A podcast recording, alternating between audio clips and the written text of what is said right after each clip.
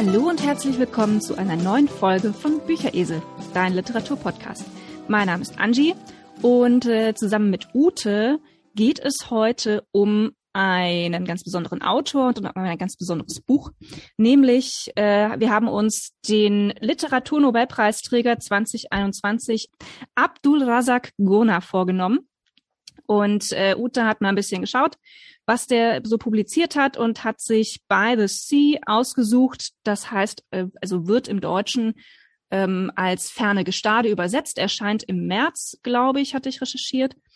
Und äh, genau, Abdul, Abdullah, Abdullah Gurna, großer Gott, ist ein Zungenbrecher, ähm, ist ein ganz bekannter Autor in Großbritannien, ich glaube, emeritierter Professor. Du wirst gleich noch ein bisschen was über den Autor erzählen. Also ist äh, in Großbritannien durchaus kein Unbekannter, stammt ursprünglich aus Sansibar, soweit ich weiß, und äh, hat schon sehr, sehr viele Bücher ähm, publiziert.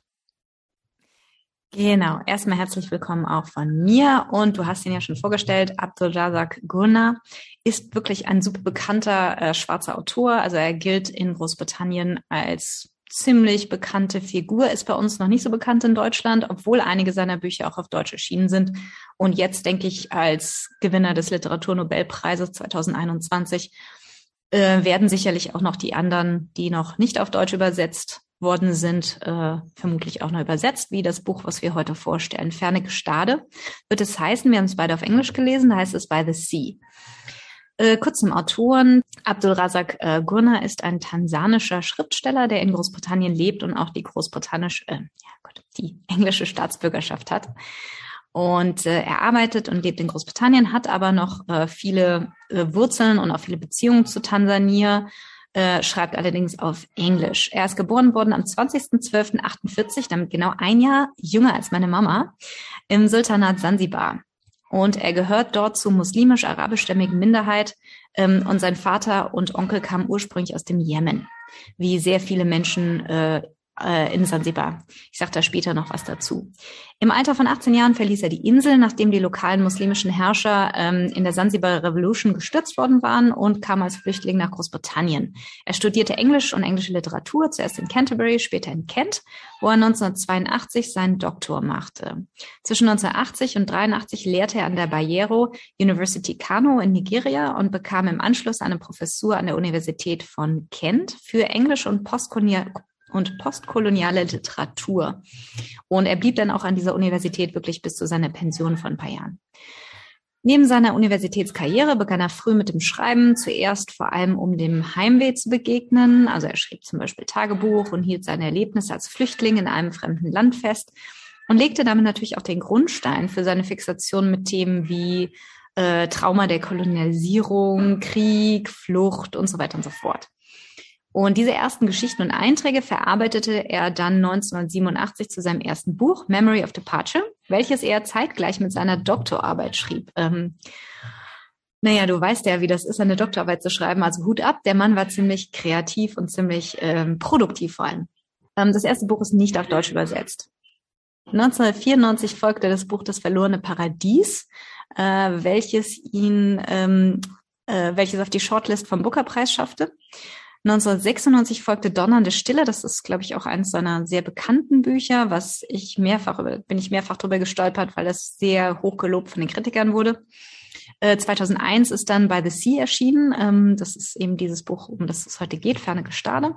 Und das hat es auf die Longlist vom Booker-Preis geschafft. Außerdem ähm, hat es noch verschiedene andere Preise gewonnen. 2005 folgten Die Abtrünnigen, äh, war auf der Shortlist vom Commonwealth Writers Prize. Äh, und dann folgt noch ein paar andere. Also insgesamt hat er zehn Bücher geschrieben und äh, eine ganze Menge, also jede Menge Essays und Kurzgeschichten außerdem. Er schreibt auf Englisch, auch wenn seine Muttersprache eigentlich Swahili ist.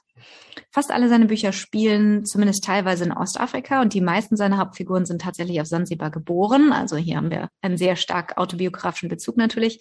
Und die Hauptthemen seiner Bücher sind Exil, Flucht, Vertreibung, Kolonialismus und staatliche Gewalt. Die meisten seiner Figuren sind entwurzelt, einsam und entfremdet von dem Land und der Kultur, in der sie leben. Viele eben verlassen ihr Heimatland, also in Ostafrika, Sansibar zum Beispiel, wie jetzt in unserem Buch, und äh, leben dann in Großbritannien oder kommen nach Großbritannien als Flüchtling. und äh, leben dann aber einsam und eben sehr fremd in diesem Land. 2021 hat er den Nobelpreis für Literatur verliehen bekommen und die Begründung des Komitees war, also he ähm, er hat quasi den Preis bekommen for his uncompromising and compassionate penetration of the effects of colonialism and the fates of the refugees in the gulf between cultures and continents. Man könnte es quasi übersetzen als ähm, für seine kompromisslose und ähm, und Mitleid oder leidenschaftliche Durchdringung der Effekte des Kolonialismus und natürlich auch des Schicksals der Vertriebenen oder der Flüchtlinge äh, in dem Golf zwischen den Kulturen und äh, Kontinenten. Also sozusagen, das ist so sein, das sind immer seine Hauptthemen in den Büchern gewesen. Er war übrigens der erste Schwarze seit 1993, der äh, den Literatur-Nobelpreis verliehen bekommen hat. Und er lebt heute nach wie vor in Canterbury und hat die britische Staatsangehörigkeit, hat aber, wie gesagt, nach wie vor Familie auch in Tansania. Also Sansibar ist ja heute ein Teil Tansanias, ähm, mit der er sehr viel in Kontakt steht und wo er wohl auch immer wieder sehr viel Zeit verbringt. Genau, so viel zum Thema Autor. Angie, erzähl uns du doch mal jetzt was zum Inhalt von dem Buch. Ja, gerne. Ähm, dieses Buch dreht sich ähm, um zwei Personen, die aus Sansibar stammen, nämlich Saleh Omar und Latif Mahmoud. Äh, Saleh Omar ist 65, als er unter dem Namen Rajab Shaban als Flüchtling aus Sansibar nach Großbritannien reist. Also das, man muss dazu sagen, das spielt alles in der Neuzeit, also in unserer Zeit. Ähm, er gibt dann vor, nicht Englisch sprechen zu können und das veranlasst dann seine Sozialarbeiterin, also obwohl er sehr gut Englisch sprechen kann, äh, veranlasst das dann seine Sozialarbeiterin nach einem Dolmetscher zu suchen. Und dieser Dolmetscher ist ein alter Bekannter, nämlich Latif Mahmoud der, ähm, also beziehungsweise dessen Familie, eine bedeutende Rolle in Saleh Omars altem Leben gespielt hat. Und die beiden Männer erinnern sich im Prinzip, also in verschiedenen Teilen des Buches, an ihr Leben und wo es da Berührungspunkte gab, wie wie sich die ähm, jeweiligen Schicksale gegenseitig beeinflusst haben, wie das Ganze zusammenhing. Und ähm, also aus meiner Sicht ist das Ganze ja so eine Familiensaga, ja. Und deswegen habe ich wahrscheinlich auch Schwierigkeiten mit diesem Buch unter anderem. Also ich habe mich wirklich, wirklich, wirklich schwer getan. Aber ja, also es ist, äh, es ist ein, es ist großartig geschrieben, brauchen wir nicht reden. Aber ja, also ich habe mich schwer getan. Okay. Es, es ist halt, ähm, also es besteht zu einem sehr, sehr großen Teil aus Erinnern, dieses Buch. Ja, das stimmt. Es, es, es ist vor allem Erinnerung. Also es gibt keine große Handlung. Wenn man nach Handlung in diesem Buch sucht, äh, die gibt's eigentlich nicht. Äh, die beiden Protagonisten erinnern sich hauptsächlich. Ja, vielleicht erzähle ich kurz mal was zum Thema Sansibar, weil für mich war das sozusagen der Schlüssel zu dem Buch. Also ich fand's ähm, eigentlich sehr schön. Ja, es hat durchaus ein paar Längen gehabt, auch für mich, aber ähm, was mich fasziniert hat, ist so der Einblick, den man als Leser in eine doch sehr fremde Welt bekommt, und zwar die von Sansibar. Und Sansibar ist ja eine Insel oder beziehungsweise ist ein Archipel, also es sind, äh, es sind mehrere, es ist sozusagen ein halbautonomer Teilstaat, ähm, der heute zu Tansania gehört, einem Land in, Süd in Ostafrika. Ähm, Sansibar besteht, wie gesagt, aus diesem Sansibar Archipel. Das sind zwei große Inseln und ganz viele kleine Inseln. Die Hauptstadt heißt ebenfalls Sansibar. Der Name Sansibar kommt von dem arabischen Wort Zanjibar, was wiederum aus dem Persischen entlehnt wurde und so viel heißt wie Küste des Zanj, das heißt ähm, Schwarzen, also die Küste der Schwarzen sozusagen. Sansibar spielte als Drehscheibe und Hafen für allerlei Waren, also Gold, Elfenbein, Stoffe, Gewürze, you name it, eine wichtige Rolle für die Handelsströme im Indischen Ozean, und zwar seit vielen, vielen Jahrhunderten. Besiedelt wurde Sansibar im Grunde genommen seit der Steinzeit und ähm, ab dem fünften Jahrhundert wurde es eben Teil eines, äh, wenn man so will, ähm, maritimen Handelsnetz beziehungsweise interkontinentalen Handelsnetz, das sich wirklich über den Indischen Ozean äh, und natürlich über große Teile des afrikanischen Kontinents erstreckte. Dieser Handel weitete sich im 8. Jahrhundert aus und bereits im 10. Jahrhundert war Sansibar wirklich eine der wichtigsten Handelsstädten Ostafrikas. Und mit dem Handel wuchs natürlich der, der Wohlstand. Also man kann heute aus Ausgrabungen, es wird ersichtlich, dass um diese Zeit Holz- und Lehmhäuser eben durch Steinhäuser ersetzt wurden und sich damit ähm, eine Art ähm, ja, reiche Handelsschicht bildete und äh, sich einfach auch äh, Menschen anderer Kultur auf Sansibar niederließen. Das waren persische, indische, arabische Händler sozusagen, zum Teil temporär, aber zum Teil auch permanent. Und ähm, ja, und die, die, die Bevölkerung Sansibars wurde sozusagen afro-indo-arabisch. Also man merkt auch, die, die Architektur wurde sehr stark vom, von der arabischen Kultur und äh, Architektur geprägt. Und Sansibar wurde quasi so einer der vielen autonomen Stadtstaaten der Region. Und es entwickelte sich mit der Zeit wirklich eine ganz eigene Kultur, die es nicht nur in Sansibar gab, sondern an der ganz ostafrikanischen Küste, so von Kenia im Norden bis zu Mosambik im Süden. Und diese Kultur nennt man Saheli-Kultur oder Suaheli-Kultur. Und das Wort Suaheli oder Swahili ähm, leitet sich von dem arabischen Wort Küstenbewohner ab, Savahili, und wurde zwar erst im 19. Jahrhundert wirklich als Volksbezeichnung ähm, eingeführt, ähm, ist aber sozusagen wirklich eine sehr treffende Bezeichnung für die Menschen, die in dieser, in dieser Gegend gelebt haben. Ähm, die Gesellschaft definierte sich über den Islam. Sie war aber trotzdem sehr pluralistisch. Ähm, es gab allerdings eine sehr klare Hierarchie nach ethnischer Herkunft. Also mehr und mehr übernahmen so die Umanis, das waren einfach Leute aus der Golfgegend, ähm, übernahmen eigentlich so die, die Herrschaft und äh, später wurde Sansibar ja auch zum Sultanat. Ähm, trotz allem ist die Swahili-Kultur eine Mischung aus afrikanischen, indischen, arabischen Elementen. Und Swahili selber ist ja eine Bantu-Sprache, also eine afrikanische Sprache, hat aber zunehmend wirklich Elemente und Lehnwörter aus dem Arabischen. Wobei diese Arab ähm, Arabisierung eigentlich erst zum 18., 19. Jahrhundert wirklich ähm, ja, äh, Fahrt aufgenommen hat. Also vorher gab es das ein oder andere Wort natürlich, aber erst zu dieser Zeit, weil da damals haben eben die Omani äh, wurden so zur dominierenden Kultur Sansibars. Äh, viele Ausländer heirateten dann natürlich auch in die reichen Handelsfamilien Sansibars ein. Ähm, also auch der Protagonist in dem Buch, ähm, Saleh Omar, hat ja Vorfahren, die aus dem Oman gestammten. Und äh, diese arabischen Händler, die blieben meistens mehrere Mo Monate auf der Insel, ähm, weil es war ja so, die sogenannten Trade Winds, die Passatwinde, wehten eben einmal im Jahr von Nord Ost nach Südwest und dann äh, dauert das eben sechs Monate und dann kehrten die sich um und dann wehten sie eben von Südwest nach Nordost. Also damit sind einfach die Händler sozusagen von Sansibar hoch an die, nach Persien, an die arabische Halbinsel und so weiter und so fort ähm, gesegelt und dann eben sechs Monate später wieder zurück, äh, beziehungsweise andersrum. Ja, und diese Händler mussten eben einige Monate dort äh, verbringen und überbrücken und haben dort natürlich dann auch gerne einheimische Frauen geheiratet. Ähm, die Swahili nutzten die Daus, das sind kleine arabische oder kleine Holzboote mit dreieckigen Segeln für ihre transkontinentalen Handel. Und äh, diese DAOs gibt's heute noch. Ähm, die werden in ganz verschiedenen äh, Orten auch äh, gefertigt. Und es sind sehr, sehr einfache Boote. Also die meisten dieser Boote halt, halten etwa 10 bis 20 Jahre. Die haben überhaupt keinen Motor, sondern werden wirklich nur mit Segelkraft vorwärts bewegt, also mit Windkraft. Und die Swahili brachten letzten Endes nach Afrika den Reis, die Kokosnuss, die Banane, die Hirse, das Haushuhn, die Ziege und so weiter und so fort. Also sehr, sehr viele ähm, Dinge, die man heute mit Afrika verbindet, äh, kamen ursprünglich aus Asien und wurden eben von diesen Menschen dann nach Afrika gebracht. Die Griechen kannten die Swahili und erwähnten auch die Stadt Sansibar in ihren Texten zum Beispiel. Und vor allem der Handel mit Elfenbein und Sklaven kam einer, kam einer besonderen Bedeutung zu. Aber es wurden natürlich, wie gesagt, auch andere Dinge gehandelt. Sansibar war auch äh, durch ausgedehnte Nelkenplantagen ähm, bekannt und wurde dadurch reich, war aber eben auch Umschlagplatz für den Karawanenhandel bis hinein in den Kongo. Und äh, dadurch war Swahili über viele Jahre in Afrika unter Afrikanern bekannt als die Sprache der Sklavenhändler und hatte damit natürlich auch einen schlechten Ruf. Sansibar war also quasi Dreh- und Angelpunkt zwischen dem Karawanenhandel aus Afrika, dem maritimen Handel des Indischen Ozeans, äh, zwischen Indien, Persien und der arabischen Halbinsel. 1498 besuchte Vasco da Gama die Insel und so begann der europäische Einfluss. Ähm, und 1503 wurde Sansibar Teil des portugiesischen Weltreichs, als portugiesische Schiffe den Sultan zu einer Tributzahlung zwangen. Obwohl Sansibar etwa zwei Jahre, äh, 200 Jahre portugiesische Einflusssphäre blieb, regiert die Portugiesen nur indirekt aus ihrer Kolonie Mosambik hinaus. Es war also nie Kolonie der Portugiesen. Äh, 1698 kam Sansibar denn unter den Einfluss des Sultanats Oman. Äh, die lokale Bevölkerung lud den Sultan quasi ein, da sie ihn den Portugiesen vorzogen.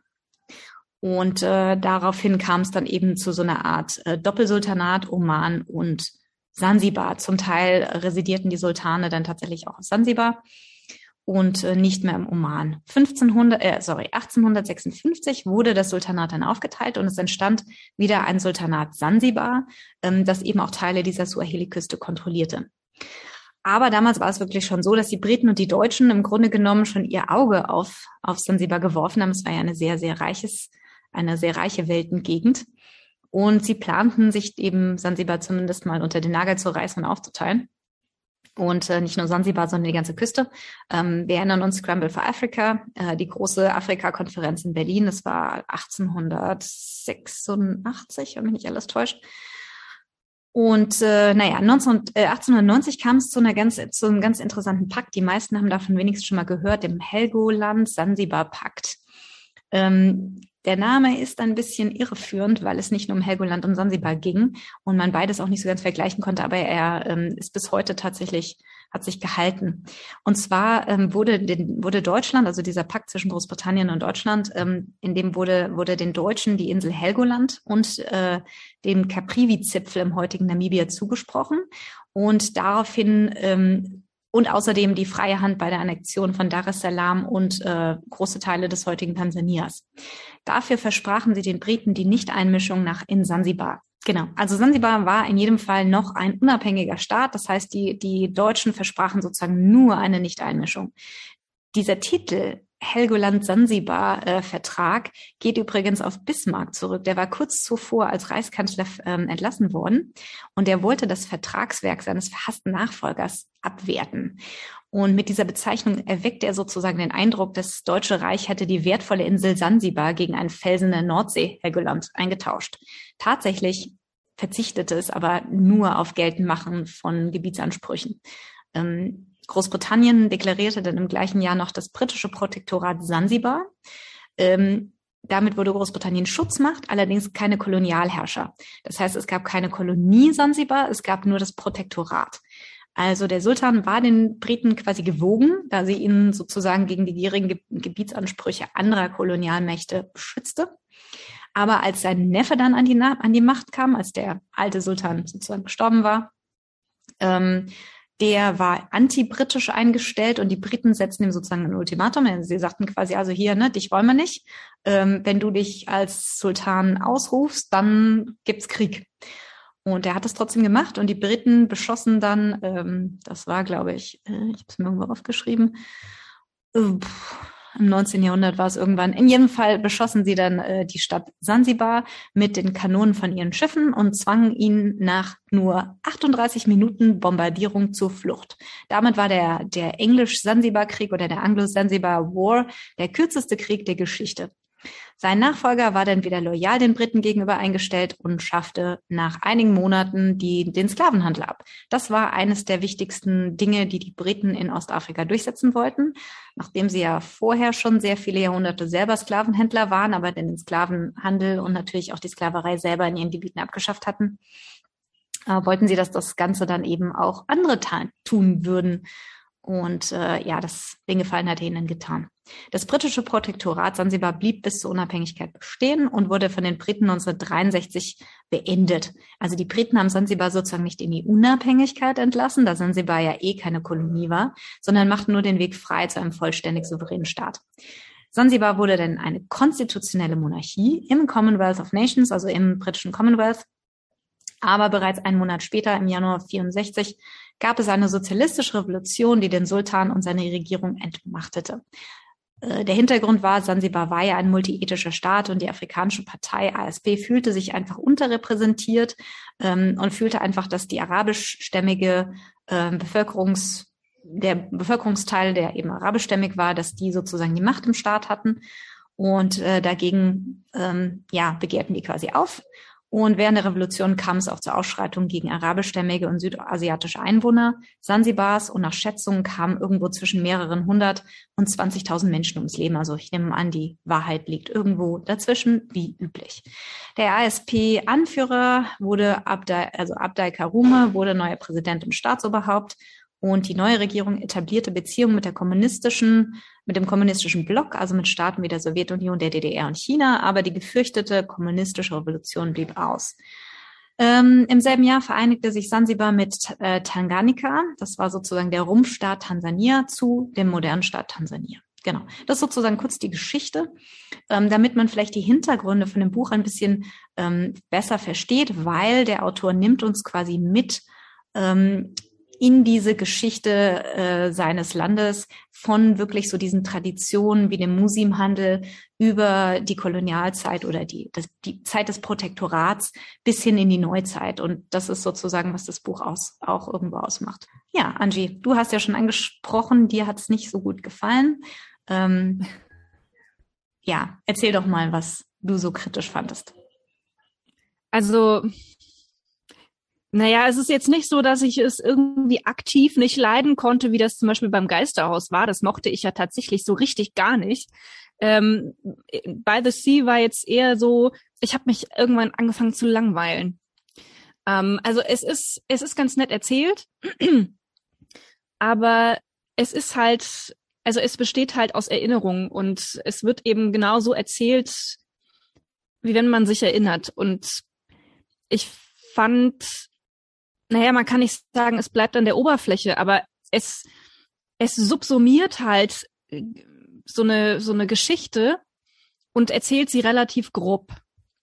Und in manchen Dingen ist er dann wieder sehr ausführlich, also über anderthalb Seiten zum Beispiel, da ähm, erzählt dann Saleh Omar von seinen vier Brieffreunden. Und von diesen vier Brieffreunden ist eigentlich nur eine relevant und das ist äh, eine, ein Mädchen in der DDR oder eine Frau in der DDR ähm, die er dann besuchen will. Und er erzählt aber von den anderen, von den anderen drei auch noch. Und ähm, das ist eigentlich völlig irrelevant hm, das für war, diese das Geschichte. war äh, Latif Mahmoud mit dem Brieffronten. Ah, okay, sorry. Ja, okay, dann ist es Latif Mahmoud. Kommt, kommt letzten Endes auch nicht drauf an. Also auf alle Fälle, der eine erzählt dann von seinen Brieffreunden über anderthalb Seiten, über diese vier Brieffreunde, was die ihm schreiben. Und ich habe gedacht, okay, ähm, ich, ja, weiter blättern, ja. Also es ist, ähm, es, wie du sagst, es, es hat zwischendrin absolut ein paar Längen. Und ähm, also gerade wenn jetzt zum Beispiel Saleh Omar erzählt, wie er Hussein kennengelernt hat und von diesen von diesen Passatwinden, den Musim, ähm, das das ist wunderschön erzählt, ja. Also die Händler, die da mit ihren Booten kommen und wie die dann da beim Lagerfeuer an, äh, an der Küste kampieren und so. Das da, davon hätte ich mir mehr gewünscht, ja, mehr mehr Atmosphäre. Und was mich weniger interessiert, ist, wie die Straßen dann in diesem trostlosen englischen Küstenstädtchen ausschauen und äh, wie dieser Shop ausschaut und wie die Möbelläden ausschauen und äh, wie seine Unterkunft ausschaut. Das interessiert mich relativ wenig, aber das ist seit über mehrere Seiten zieht er das und äh, das hat äh, dazu geführt, dass ich nicht so riesig, riesig Freude beim Lesen hatte und äh, ja, hat, hat mir, hat mir nicht so zugesagt, muss ich sagen. Hm. Ja, ich kann nicht verstehen. Es hat durchaus Längen gehabt. Das ähm, habe ich auch so gesehen. Ähm, wie du schon angesprochen hast, die, die wirklich Höhepunkte in dem Buch war er, war, wo er so ein bisschen so wirklich das traditionelle Leben in Sansibar beschrieben hat, von der Gesellschaft in Sansibar, von diesem Musin-Handel, äh, von wie er Hussein kennenlernt, der dann in seinen kleinen Laden kommt, wo er ähm, Antiquitäten verkauft und ähm, wie die zwei sozusagen um gewisse Dinge feilschen und wie Hussein eben auch so ein bisschen einwickelt, um ihm dann einen, einen Kredit abzuschwatzen, der sozusagen äh, diese ganze Verkettung unglücklicher Umstände oder Ereignisse, vielleicht Umstände sind es weniger Ereignisse, in, äh, in Bewegung ruft und äh, sozusagen anstößt. Aber das fand ich eigentlich auch mit am schönsten an diesem Buch. Und das hat mir auch mit am meisten gefallen, diesen Einblick eben in diese Gesellschaft und in die Geschichte so ein bisschen Sansibars und Tansanias natürlich auch.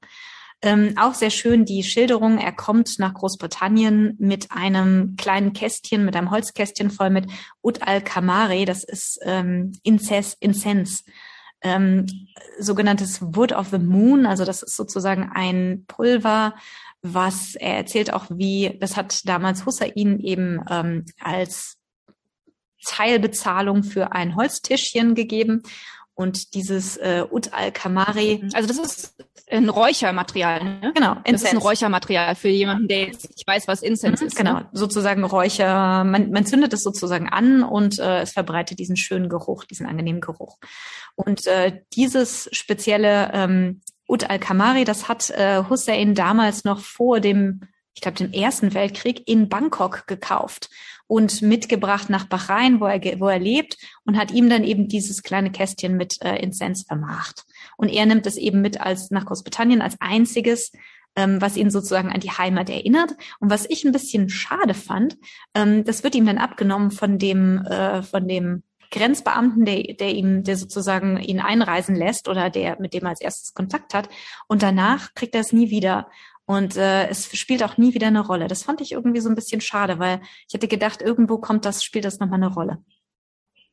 Hm. Ja, weil es auch auf dem Klappentext steht, ne? Also als, ich meine, auf dem Klappentext steht, da steht ja nicht viel, ne? Aber da steht eben, dass er mit diesem Kästchen äh, nach Großbritannien reist und man erwartet eigentlich, dass dieses Kästchen dann irgendwie Dreh- und Angelpunkt ist, worum sich das Ganze so ähm, drumherum abspielt. Aber das ist tatsächlich eigentlich nur ein Detail, das nicht wirklich relevant ja. ist. Naja, im Fortgang der ganzen Geschichte. Also das fand ich auch ein bisschen seltsam. Ich verstehe auch nicht, warum sie das dann so prominent im Klappentext erwähnen.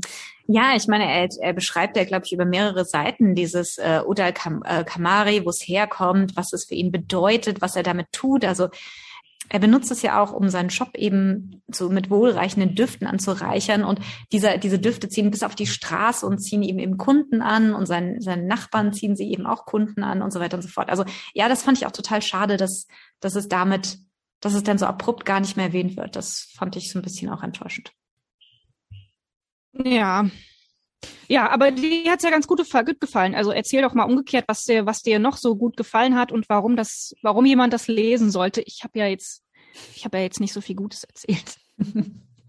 Ja, also wie gesagt, ich finde es halt sehr, sehr schön geschrieben. Also er hat eine unheimlich poetische Sprache, manchmal fast ein bisschen zu poetisch. Also und er schafft es dann auch wirklich, diese Sprache durchzuhalten. Also die, die beiden Protagonisten, um die es geht, ähm, Salah Omar und Latif Mahmoud. Also der erste Teil wird von ähm, Salah Omar erzählt, der zweite Teil von La, äh, Latif Mahmoud und der dritte Teil, da treffen die beiden sich und tauschen ihre Erinnerungen quasi aus. Und die beiden gehören ja sozusagen zu verfeindeten Familien, die sich wirklich das Leben schwer machen. Und das ist so eine typische ja, ich will nicht sagen orientalische Geschichte, so wie die eine Familie mit Streitigkeiten über mehrere Generationen, denn der anderen wieder eins auswischt und zurück so ungefähr. Also diese ganzen Verwicklungen, es ist sehr, sehr kompliziert. Man muss am, man, am Ende, wenn sich das Ganze sozusagen entwirrt, so ein bisschen aufpassen, dass man noch so den Überblick äh, behält, weil es geht dann um zwei Häuser und zwei Tanten. Die eine ist die, die andere dort. Die andere heiratet dann den, den Vater des ähm, von Saleh Omar, ist aber gleichzeitig die, die Tante von, von, ähm, von Rajab Shaban, dem Vater von Latif Mahmoud. Also es ist ein bisschen kompliziert und man muss, glaube ich, schon ein Fable für so ein bisschen so Generationssagas und Familiengeschichten haben. Ich lasse mir das Wort jetzt gerade auf der Zunge zergehen, weil ich weiß, du kannst es ja nicht so leiden. Ähm, ich wusste das aber nicht, als ich das Buch vorgeschlagen habe. Das war mir nicht so be bewusst, dass es so eine wirklich verschlungene äh, Familiensaga wirklich ist. Ähm, also wer sowas mag, dem wird es gefallen ich fand es halt auch einfach schön, weil es mal einen Einblick in eine Welt gibt, die sich uns selten erschließt. Gleichzeitig eben auch so ein bisschen diese Erzählung eines Flüchtlings, der nach Großbritannien kommt und Asyl in Großbritannien beantragt. Ähm, einfach aus seiner Sicht irgendwo und äh, also beide, Latif äh, Mahmoud, der ist schon in Großbritannien, ähm, auch, der ursprünglich auch quasi als Flüchtling dorthin kam. Also er, ähm, die Geschichte war die, dass er dann eben in der DDR studiert ähm, von der, aus der DDR dann mit einem Freund äh, nach Westdeutschland flieht und dann sich nach Großbritannien durchschlägt. Also auch sehr, sehr kompliziert, ähm, aber sehr interessant. Ähm, auch so diese Realität in der DDR, die kurz angesprochen wird, ähm, dass einfach viele Studenten aus arabischen Ländern, Bruderstaaten sozusagen in der DDR studiert haben.